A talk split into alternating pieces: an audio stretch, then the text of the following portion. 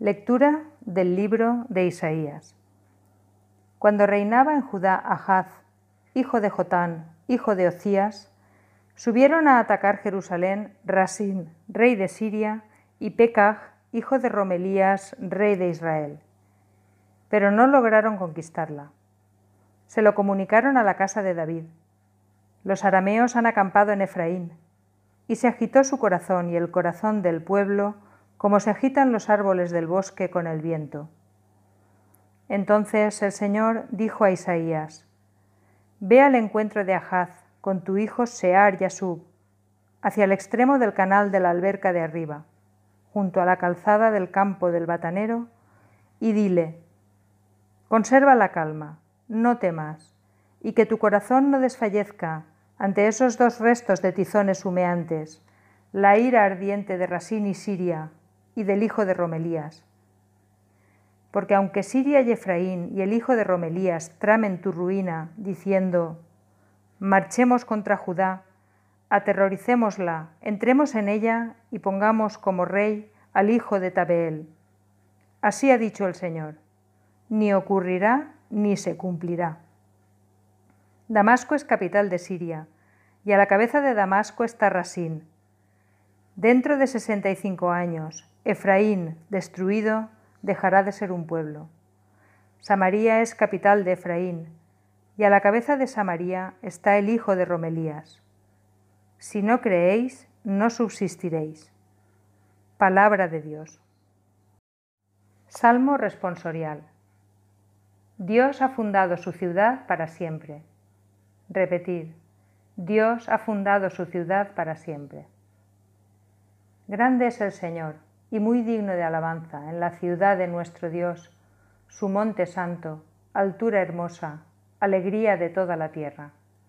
Repetid, Dios ha fundado su ciudad para siempre. El monte Sión, confín del cielo, ciudad del gran rey. Entre sus palacios Dios descuella como un alcázar. Repetid, Dios ha fundado su ciudad para siempre. Mirad, los reyes se aliaron para atacarla juntos, pero al verla quedaron aterrados y huyeron despavoridos. Repetid, Dios ha fundado su ciudad para siempre. Allí los agarró un temblor y dolores como de parto, como un viento del desierto que destroza las naves de Tarsis. Repetid, Dios ha fundado su ciudad para siempre. Del Evangelio según San Mateo. En aquel tiempo se puso Jesús a recriminar a las ciudades donde había hecho la mayor parte de sus milagros, porque no se habían convertido. Ay de ti, Corozaín, ay de ti, Bethsaida, si en Tiro y en Sidón se hubieran hecho los milagros que en vosotras, hace tiempo que se habrían convertido, cubiertas de sayal y ceniza. Pues os digo que el día del juicio les será más llevadero a Tiro y a Sidón que a vosotras. ¿Y tú, Cafarnaún, piensas escalar el cielo? Bajarás al abismo. Porque si en Sodoma se hubieran hecho los milagros que en ti, habría durado hasta hoy. Pues os digo que el día del juicio les será más llevadero a Sodoma que a ti. Palabra del Señor.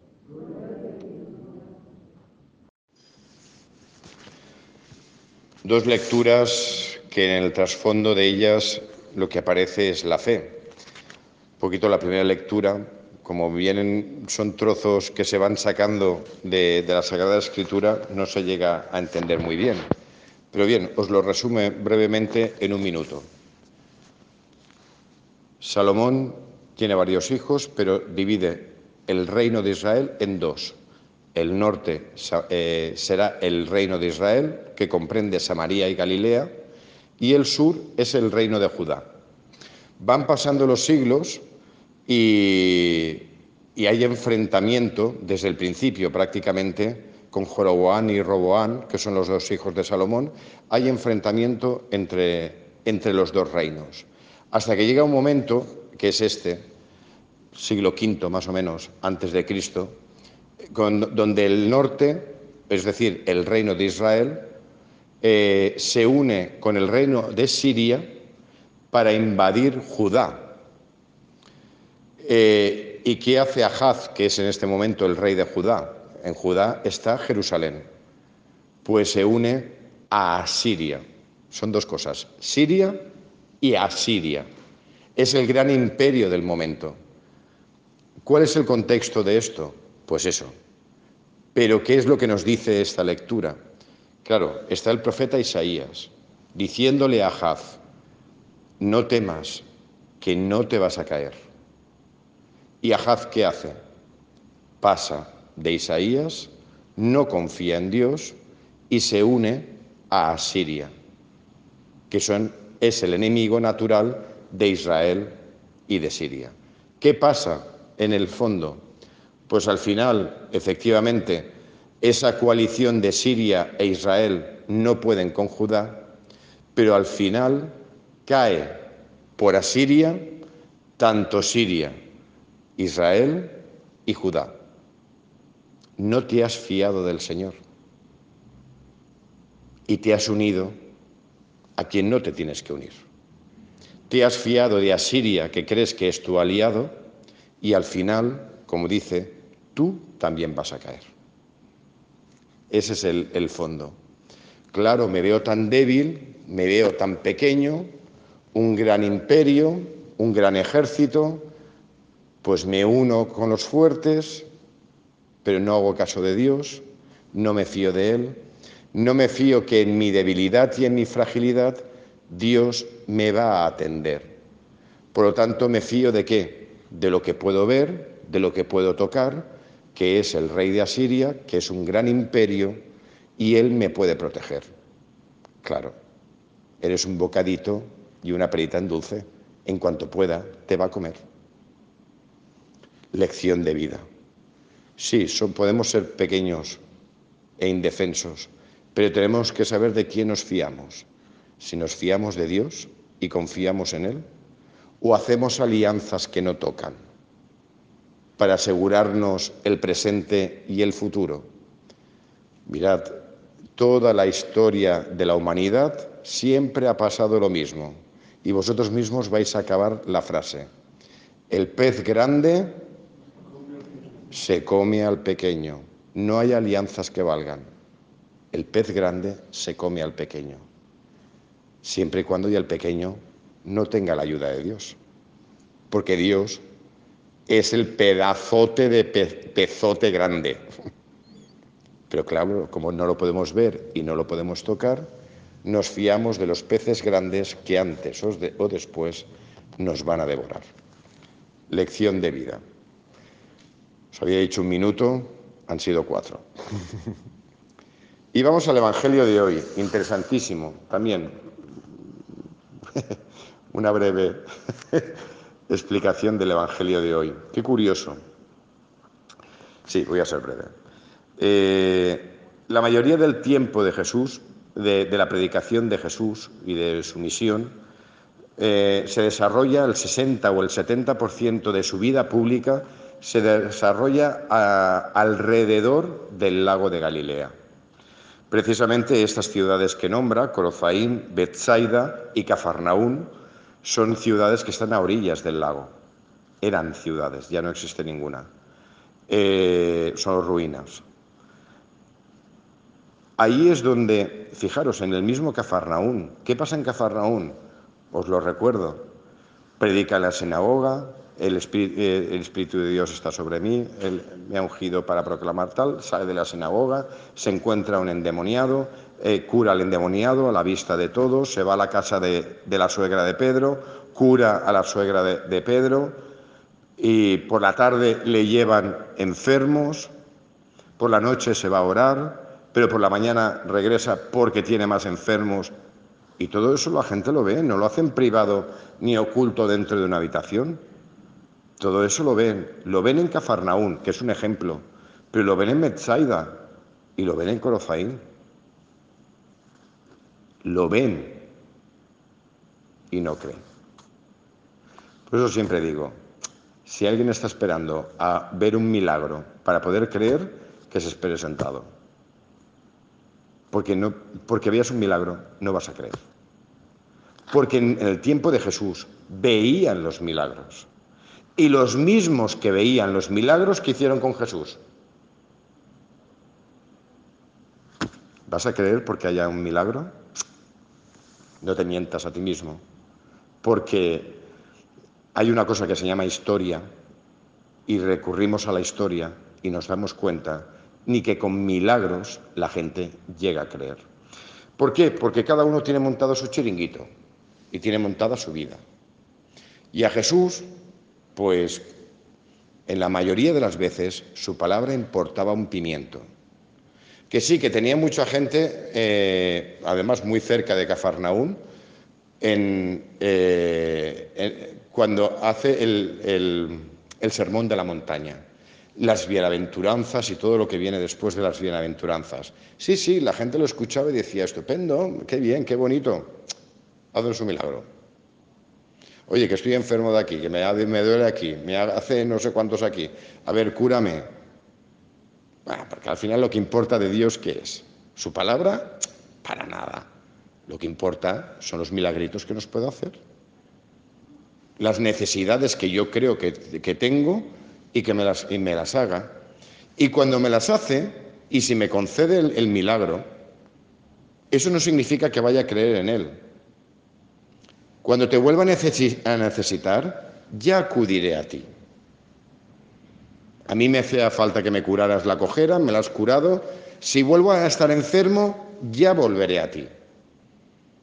Porque tú no me haces falta y lo que menos me hace falta es tu palabra porque yo ya tengo montada mi vida y tengo montado mi chiringuito. Fijaros, aun viéndolo, no creían en él. Jesús, ¿qué espera de nosotros? ¿Qué esperaba de esa gente y qué esperaba de nosotros? Siempre os lo he dicho y siempre hay que interpretar así los milagros, que a mí no me gusta hablar de milagros y a la inmensa mayoría de, de los teólogos no nos gusta hablar de milagros nos gusta hablar de signos, los signos mesiánicos. Los signos son los que apoyan la palabra de Jesús. No curo por curar. El fin no es curar a un paralítico. El fin es que tú descubras que yo soy el Mesías. Y si yo soy el Mesías, escúchame, acepta mi palabra y cúmplela. El fin no es curar un enfermo. Nunca, en, ninguno de, eh, ninguna de las curaciones, el fin es curar a un enfermo. Ese no es el fin. Es el medio para que, y uno de los signos que acompañan al Mesías. Lo importante es descubrir a Jesús como Mesías. Y si Él es el Mesías, escucho y acepto su palabra. Y lo importante de Jesús no son los milagros, es la palabra. Eso es lo importante, la palabra. ¿Os acordáis? Y si no, os lo recuerdo yo. Hace dos días, tres días, que escuchamos la primera lectura del domingo, profeta Isaías, cortísima. ¿Os acordáis? La palabra de Dios cae, empapa, fecunda y hace germinar. Jesús, ¿quién es? El verbo, la palabra hecha carne que acampa en medio de nosotros no para hacer milagros. Es la palabra que ha bajado para humedecer nuestra, nuestra alma, para eh, fecundarla y para hacerla germinar. Ese es el gran milagro. Que la palabra cale en nuestra alma y esa palabra haga que nuestra alma dé fruto y fruto abundante. A lo que os decía antes, y Dios que espera, y Cristo que espera de nosotros. Primero, que lo reconozcamos como el Mesías. Segundo, que lo escuchemos. Tercero, que le obedezcamos. Y que actuemos en la vida y que la guía de nuestra vida sea su palabra, dejándonos cómo no, porque esto no es una cuestión de esfuerzo personal, Bueno, yo he escuchado la palabra y ahora tengo que hacer el esfuerzo de cumplirla. No, eh, quieto, que por ti mismo no la vas a cumplir. La palabra empapa y el gran protagonista es el agua que empapa. Tú prepara la tierra, tú quita el toldo, tú quita todo lo que impide que ese agua caiga en la tierra. El resto lo hace Dios. Y es Dios el que te empapa, es Dios el que va a fertilizar tu alma y es Dios el que va a hacer eh, eh, eh, fecunda tu vida. Por lo tanto, acepta a Jesús como Mesías, acepta su palabra y Dios irá haciendo lo que todo el mundo espera de Dios, milagros. Pero no los que tú esperas y no lo que tú pides y no lo que tú quieres, sino lo, que tú necesitas y el mundo necesita. Porque los milagros que Dios hace en cada uno de nuestras vidas, no olvidemos que nunca son para nosotros, siempre es para los demás. Cuando habla que la palabra hace fecunda y hace germinar y hace que dé fruto la propia vida, el fruto no es para que te lo comas tú, el fruto es para que se lo coman los demás. Y es entonces cuando tú descubres no los milagros de Jesús, es cuando descubres que tu propia vida ya de por sí es un milagro. Y dejas de pedir muchas cosas. Porque estás viendo que tu propia vida, por medio de esa palabra que cala, ya es un milagro. Eso es lo que espera Jesús de nosotros. Es lo que espera de los cristianos, pero es lo que espera de la humanidad entera. Acéptame, cree en mí, cree en quien yo soy, cree, cree, que, yo cree que yo soy el Mesías, el Mesías, escúchame y mi palabra hará milagros en tu vida. No significa que la vida te vaya a ir bien, ¿eh? es que aquí confundimos las cosas. Yo que soy tan cristiano y que voy a misa todos los días, se me complica la vida. Eh, Jesús, ni Dios, en toda la Sagrada Escritura, nunca dice que te vaya a ir bien las cosas. ¿eh? Esas son invenciones que nosotros nos hacemos, que no sabemos de dónde las hemos sacado, pero nos inventamos un Dios que no existe. Jesús es muy claro. Quien quiera seguirme, que coja su cruz. Yo no te la voy a quitar. Cógela y en el coger la cruz descubrirás el gozo de la vida. Yo no te voy a quitar cruces. Esas son cosas que tú te inventas, pero yo no te lo he dicho nunca. Quien me siga experimentará persecuciones. Eso lo dice Jesús. Que sabemos más o menos el Evangelio por dónde va. Y Jesús te dice alguna vez, quien me siga, todo le va a ir bien, magnífico, va a tener una salud de hierro, las empresas van a ir súper bien y nunca va a estar en paro? ¿Eso lo ha dicho alguna vez Jesús? ¿Y entonces por qué inventamos? ¿Por qué inventamos a un Jesús que no existe? Es que a mí me gustaría que Dios... No, mira, no es lo que a ti te gustaría, Dios es lo que es. Te guste o no te guste, Dios es lo que es y la vida es lo que es. Y cuanto antes lo aceptes, mejor, porque entonces ya serás feliz por aceptar que Dios es Dios y tú eres criatura. Y que las cosas funcionan como Dios dice y no como tú quieres. Entonces es cuando descubres los milagros, empiezas a ver un montón de cosas y empiezas a, a ver y a experimentar cosas maravillosas en tu vida. Aunque estés enfermo, aunque estés en paro y aunque tengas dificultades en la vida no mezclemos. Pues bien, hermanos, no hace falta milagros para poder creer. Cuando uno de verdad se sienta con sinceridad de corazón buscando la verdad y se lee el Evangelio despacito pero sin pausa, uno al final dice, oye, esto vale la pena. Y apuesto por esto. Señor, avant, y que mi, vida sea lo que tú esperas de ella. Y ya está, adelante. Prefiero gastar mi vida en ti que malgastar mi vida en tantas historias, cuentos, parrandas y estupideces que el mundo me está ofreciendo, que no me van a llevar a ningún sitio. Ni mis propias fuerzas me van a llevar a ningún sitio. Eres tú el que me va a llevar a algún sitio donde vale la pena estar. Por lo tanto, me fío de ti. No he sido breve. Que Dios, en su inmensa misericordia, pues continúe iluminando nuestro corazón para que, aun sin ver, nosotros creamos y creyendo, eh, Dios pueda actuar en nuestra vida y hacer de nuestra vida un auténtico y verdadero milagro, algo fecundo y hermoso para los demás. Que así sea. Pues bien, continuamos y estamos haciendo la, lectura continua del, del Evangelio de Mateo. Y ayer veíamos a un Jesús que se lamentaba de Corozaín, de Bethsaida, de Cafarnaún, que a pesar de que veían los signos de Jesús, o también llamados milagros, a pesar que escuchaban su palabra, a pesar de que veían con sus propios ojos y escuchaban con sus propios oídos todo eh, eh, quién era Jesús, a él lo rechazaban. Daba igual que curara enfermos, era rechazado Jesús.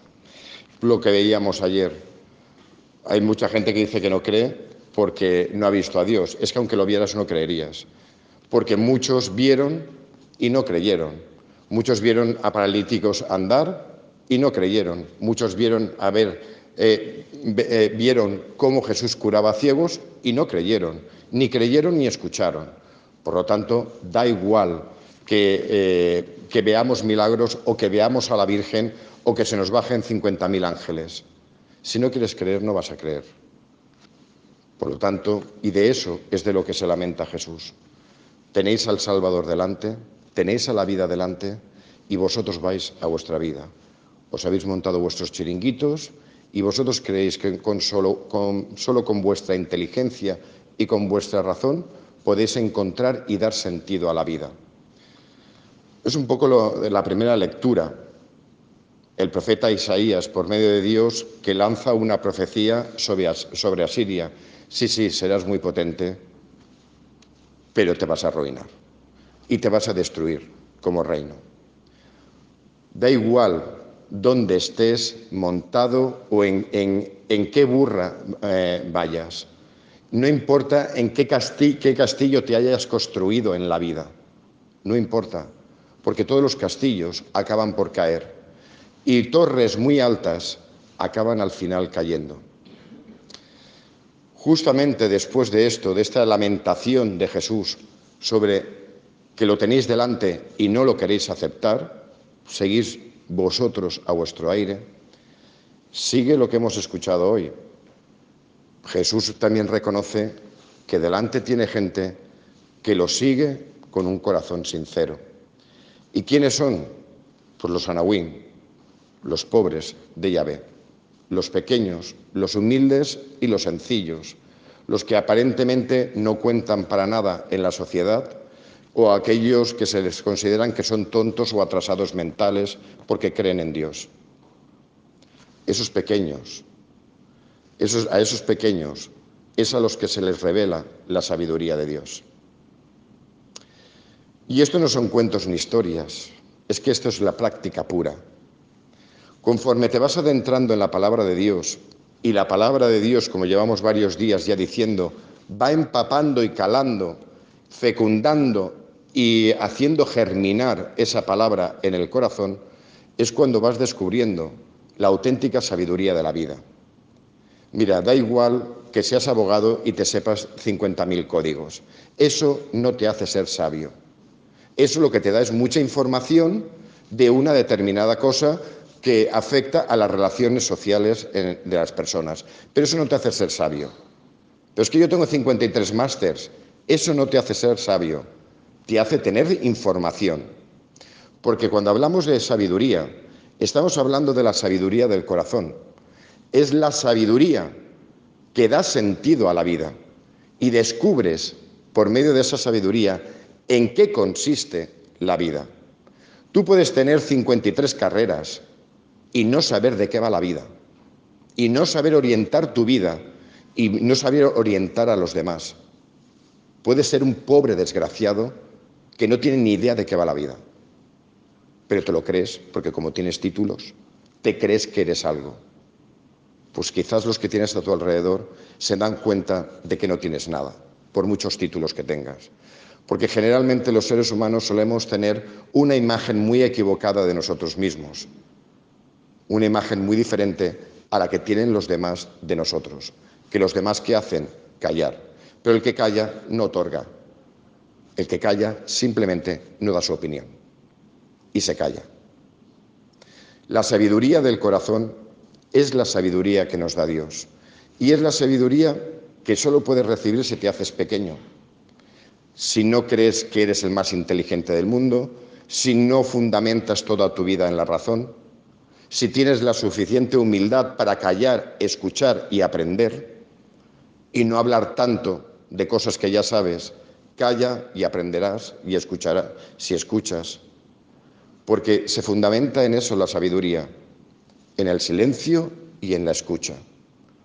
Escuchar mil palabras y decir una. Y así continuamente ir alimentando el corazón de esa palabra y de esa sabiduría, que no es la sabiduría del mundo, pero sí que es la sabiduría que va alimentando nuestra alma y que va, dando sentido a nuestra existencia. Es la palabra que nos dice de dónde venimos, a dónde vamos, por qué y para qué estamos aquí, porque el sentido del dolor, el sentido de la muerte, el sentido de la historia, el por qué ocurren las cosas. Esa sabiduría es la que te ayuda a vivir tu vida bien vivida. Fijaros, aquí tenemos un elenco de, santos, grandes santos y grandes sabios, que en su tiempo se hicieron famosos y muchos acudían a, ellos para poder eh, orientar la propia vida. Es el caso de San Antonio Abad, es el caso de San Antonio de Padua o es el caso de San Francisco. Los pobres y los humildes que se enriquecieron por la escucha de la palabra y que al final la gente reconocía en ellos auténticos sabios, sin títulos ninguno. Bueno, San Antonio de Padua sí, pero que en realidad la gente no se acercaba por los títulos, se acercaba por esa palabra de sabiduría cortita y sencilla, pero que daba en la clave de cómo funciona la vida. Esos son los pequeños, los que tenía Jesús delante. La gente humilde y la gente sencilla. ¿Y humilde quién es? Aquel que reconoce que no lo sabe todo, que reconoce que necesita escuchar mucho, que reconoce que la propia vida procede de Dios, que reconoce que Dios y su palabra está por encima de la propia palabra y de la, y de la palabra humana, es aquel que se reconoce como criatura y no como Dios. No es el que se cree que tiene la razón, sino que puede ser que no la tenga. Es aquel que reconoce que Dios es la palabra máxima y la sabiduría máxima. Humilde es aquel que reconoce la vida como un don y como un regalo. Humilde es aquel que no se apropia del don y del regalo de Dios, sino que lo comparte con los demás. Esos son los pequeños, los sencillos, la gente con la que vale la pena estar. Con la que, gente con la que vale la pena compartir el tiempo y con la gente con la que vale la pena escuchar sus palabras. Porque no dicen necedades, sino que hablan de cosas sensatas, de cosas sabias. Simplemente sobre la segunda parte del Evangelio de hoy, eh, una vez más, y Jesús, y lo dice delante de la gente, es esa unión de Jesús con el Padre. Volvemos otra vez a lo mismo. Quien me ha visto a mí, le dice a Felipe, ha visto al Padre. Jesús no es un filósofo, ni un gran pensador, ni un milagrero, ni un señor que hizo cosas muy bonitas y muy buenas. Jesús es la imagen visible del Dios invisible. Es la visibilidad de la palabra de Dios. Por lo tanto, no estamos ante un pensamiento bonito, ni ante una filosofía, ni ante una moral. Estamos ante el mismo Dios que se revela al ser humano para decirle al ser humano quién es y para decirle al ser humano en qué consiste esa vida que el mismo Dios le ha regalado. Por eso no hay ni una sola coma, ni un punto, ni una tilde en la palabra de Jesús que sea secundaria. Todas son importantes. Las palabras de Jesús están dichas justamente, ni más ni menos. Jesús dijo lo que tenía que decir. Y todo eso es la palabra de Dios, la palabra que viene a iluminar y a darnos sabiduría.